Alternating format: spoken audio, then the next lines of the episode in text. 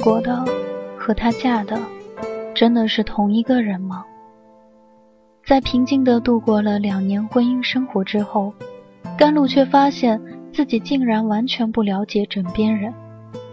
他以为他只是个小贸易公司的老板，却没想到他原来是明星企业的大股东。他以为他只是个温和的普通男人，却没想到他曾经狂热的燃烧过激情。他对她的感情到底是爱？还是仅仅是对生活的妥协？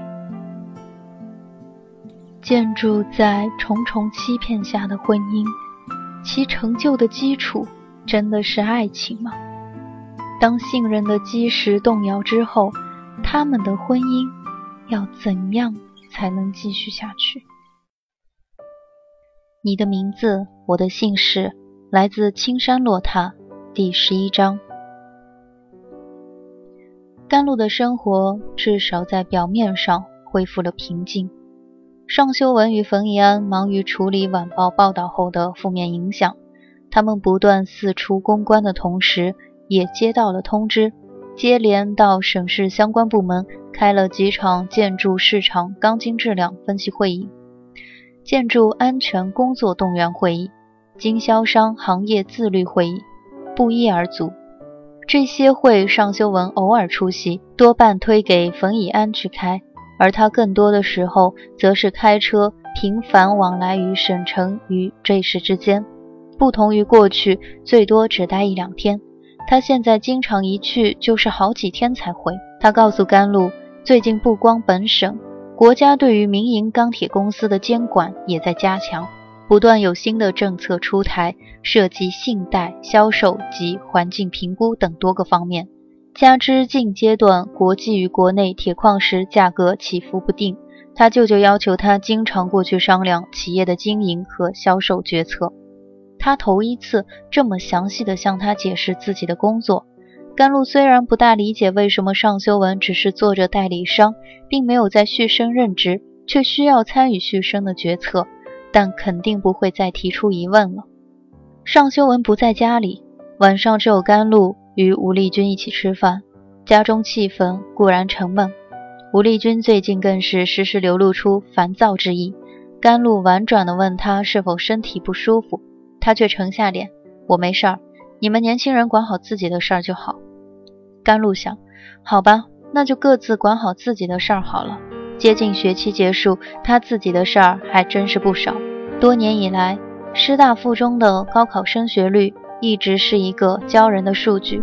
对外宣传时，根本不会特意强调，最多说说有多少学生被国内外名校提前录取，有多少六百分以上的考生，哪几个学生在哪门学科国际竞赛中载誉归来。然而，今年高考，市一中在一个指标上突然爆冷，某个班四十一名学生全部考在六百分以上，在本省理科成绩前三名中占了两席，并且另一个班还出了一个市文科状元。经一向重视高考成绩的本地报纸宣传，外地媒体转载，一时名声大噪。反观师大附中，只有一个学生名列省内理科总分第二名。尽管整体成绩依然很好，但是却没有特别突出抢眼的表现。学校领导居安思危，意识十分强烈。新学期没开始，已经开始高考质量分析和工作部署。召集高中部教师开会时，校长讲话语气很严厉。眼下看一中整体成绩还远不及我们学校。但人家的势头已经放在这里了，大家要想想看，我们学校有面向全省范围招生的名额，一中只能对本市招生。从生源质量上讲，我们并不在一个起跑线上。如果还考不过人家，所有的老师都应该反思自己的教育方法和效率。待到校长要求踊跃发言、献计献策时，才带完毕业班的一个老师忍不住发牢骚了。他控诉现在的学生实在太难管，以前只需要一心抓学习，现在还要管纪律、管早恋、管青春期的躁动。而据他了解，一中有一套完备的教师考核制度不说，并且效仿大学，每个年级配备辅导员，负责协助各班班主任加强对学生的管理。他尤其强调，并不是所有的责任都应该班主任来扛。教学负担这么重的情况下，我们就得扛得英年早逝，也有心无力。他放完炮后，其他班主任老师纷纷跟进，到最后几乎众口一词地强调劳累辛苦与力不从心。主科老师也不甘人后，跟着叫苦不迭，只剩下副科老师不得不淡定地旁观着。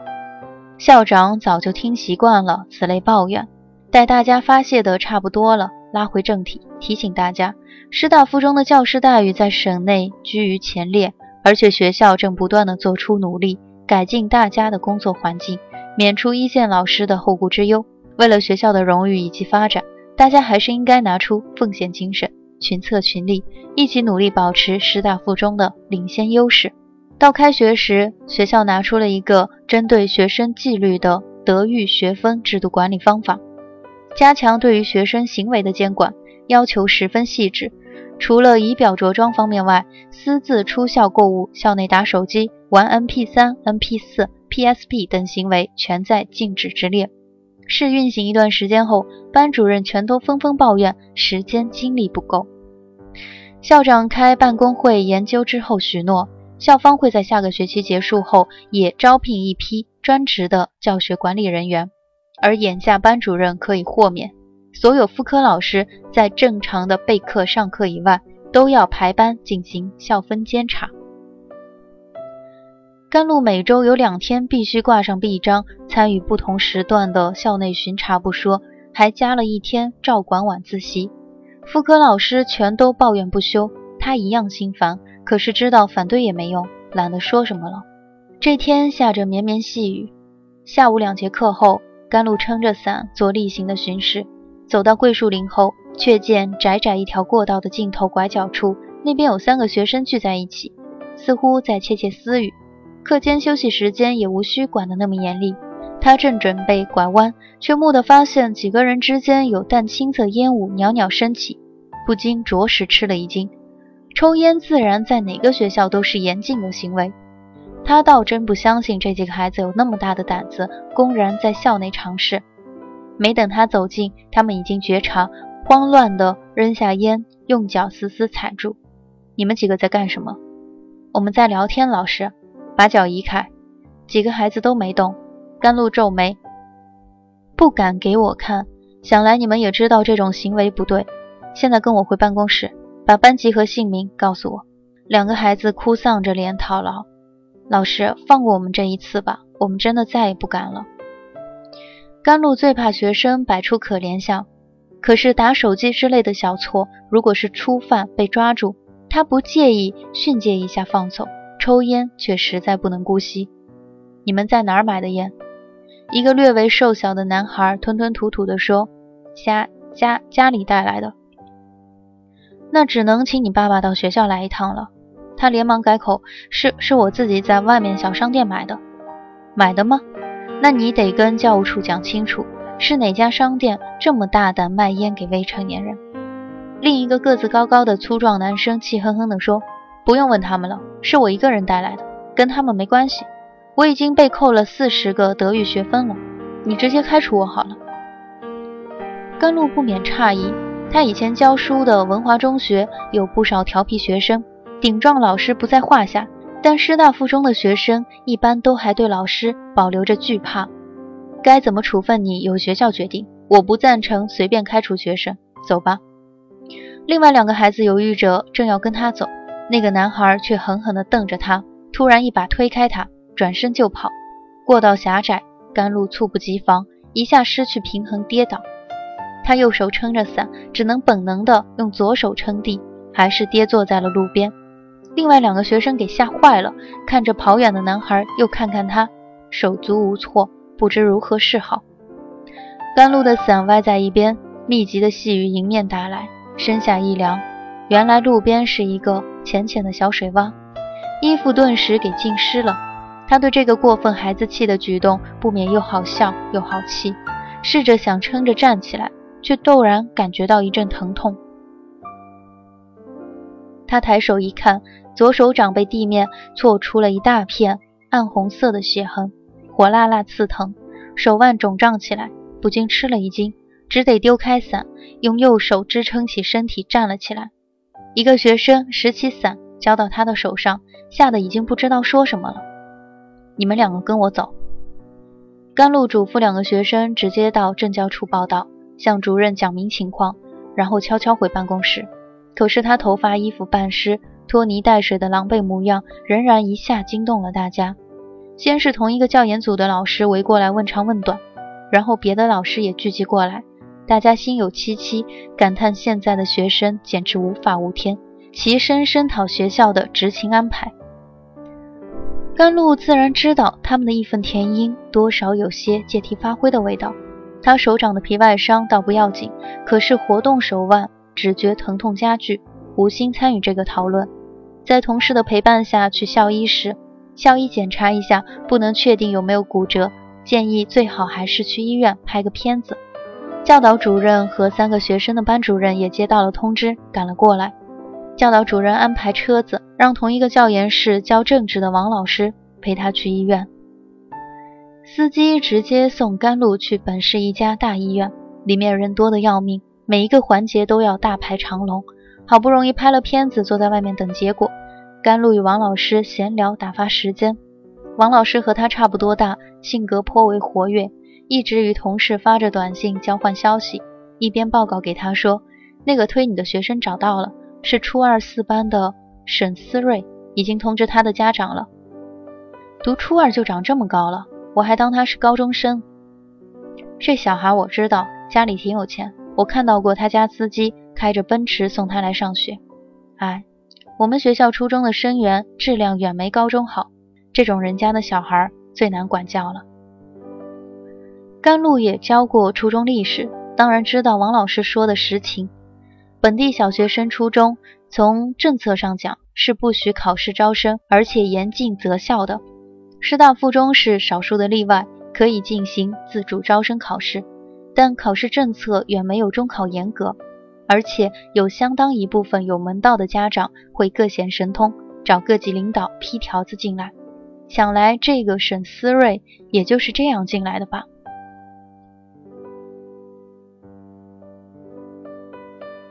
不知道要怎么处分他，居然敢打老师，你猜会不会开除他？甘露倒没怎么恼怒，毕竟只是一个半大孩子没经过大脑的鲁莽举动罢了。不至于吧，也不算打了，只是推了一下而已，说不上存心要弄伤我。那也不能太姑息了，不然以后更难管住他们。你不通知你老公过来吗？他刚去出差了，现在通知他也没用。话是这么说，他的手机响起，正好是尚修文打来，问他下班没有。他顿时瘪了嘴：“我受了伤，在医院呢。”尚修文吃惊地追问：“怎么回事？要不要紧？”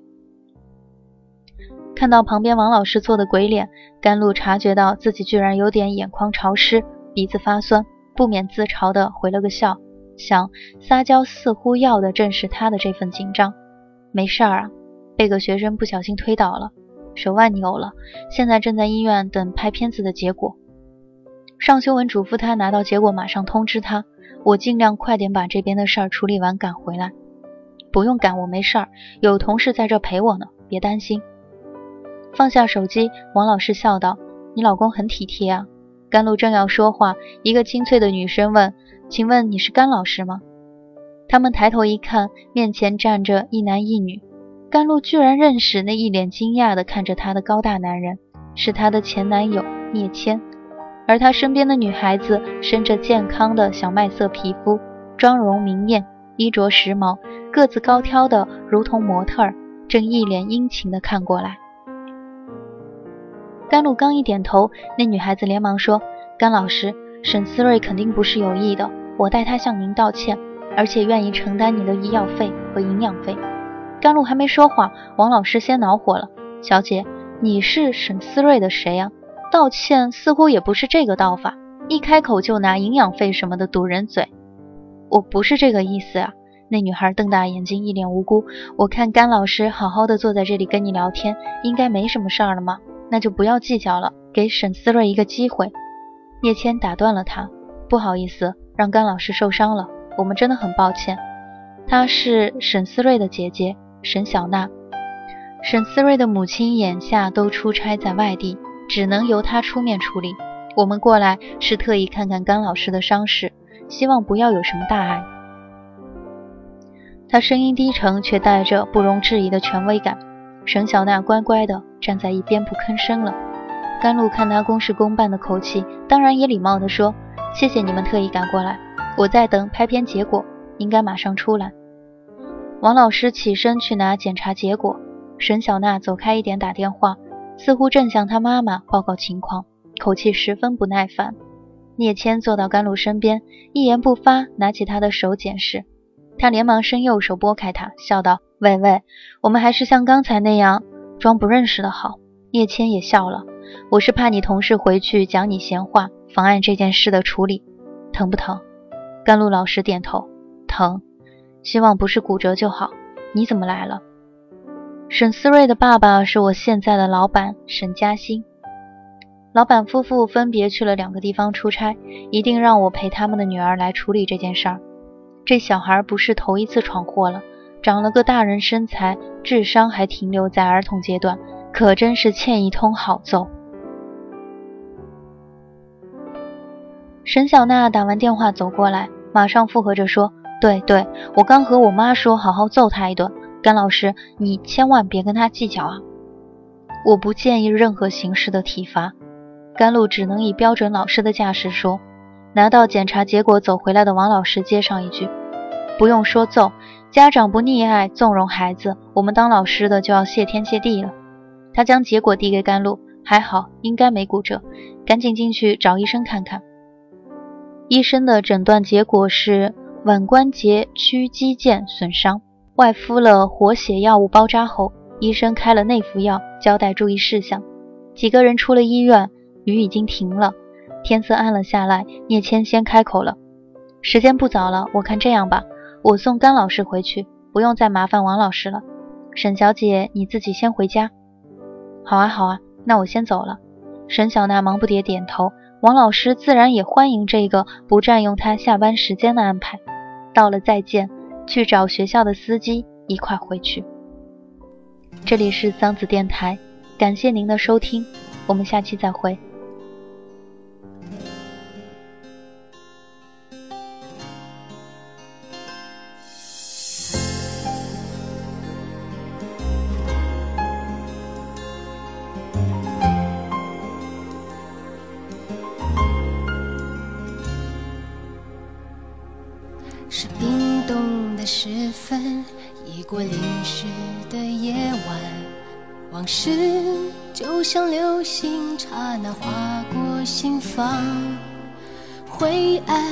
的深夜是寂寞的世界，感觉一点点苏醒，一点点撒野。你的爱已模糊，你的忧伤还清楚。我们于是流浪这座夜的城市，彷徨着彷徨，迷惘着迷下被遗忘。你忘了把所有的厮守承诺，谁都是爱的没有一点的把握。也别去想哪里是甜蜜的梦想，还是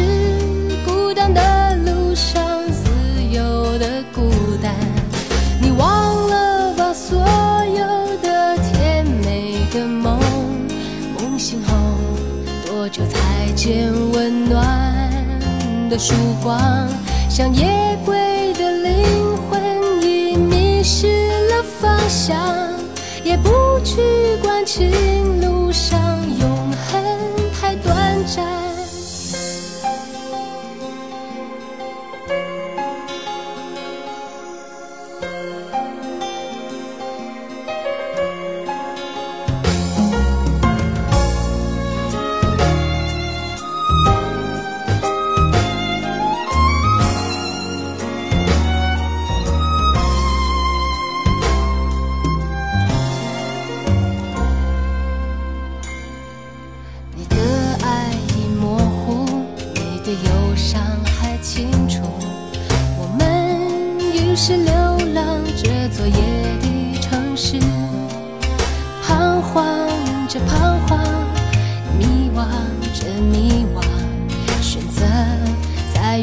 下被遗忘。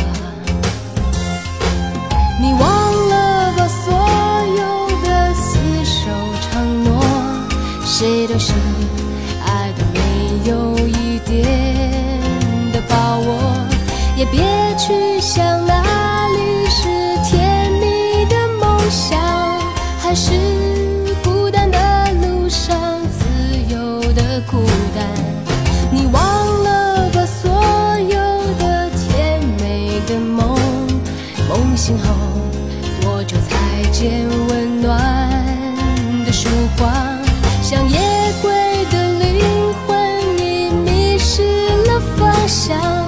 也不去关心路上永恒太短暂。你忘了吧，所有的厮守承诺，谁都是爱的没有一点的把握，也别去想哪里是甜蜜的梦想，还是孤单的路上自由的孤单。